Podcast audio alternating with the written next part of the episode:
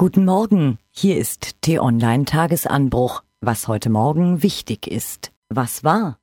Es ist schon ein bisschen gruselig. Der eine trampelt ahnungs- und rücksichtslos durch die Weltpolitik, der andere krempelt sein Land zu einem autokratischen Staat um, und beide verstehen sich prächtig.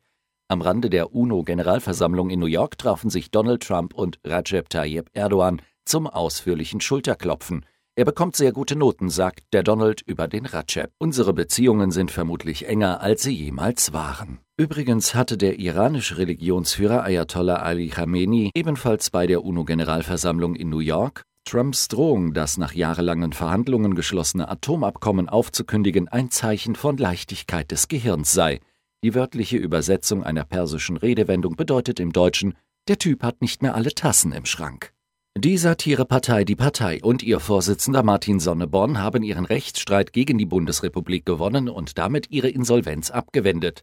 Die Verwaltung des Bundestags hatte eine Rückzahlung von 70.000 Euro staatlicher Parteienförderung plus 4% Strafgeld gefordert, weil ein Rechenschaftsbericht nicht korrekt gewesen war. Was steht an? Die Augen der Welt richten sich heute auf Florenz. Theresa May, die britische Premierministerin, hält dort eine Rede.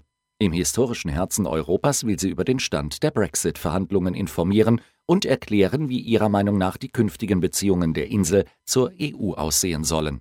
Der Bundesrat wird heute wohl das Handyverbot am Steuer verschärfen. Künftig sind alle Geräte zur Kommunikation, Information oder Organisation untersagt, also auch Tablets, Laptops und sonstige Kleincomputer. Wer beim Verstoß erwischt wird, zahlt statt 60 künftig bis zu 200 Euro Bußgeld. Die Parteien beenden ihren Bundestagswahlkampf. Zeit für ein Resümee. War das nun ein Höhepunkt unserer Demokratie oder eine Schlafwagenveranstaltung? Infos dazu gibt es auf t-online.de. Was lesen? Es war einmal ein sehr exklusives Genre namens Luftaufnahme. Fotografen hingen in abenteuerlichen Posen aus Hubschraubern, linsenbewehrte Kleinflugzeuge flogen für teures Geld über ausgewählte landschaftliche Schönheiten. Inzwischen hat gefühlt jeder Zweite eine Drohne zu Hause. Es muss schon etwas Besonderes sein, dass man beim Foto von oben noch hinschaut. Was es ist, verraten wir auf t-online.de.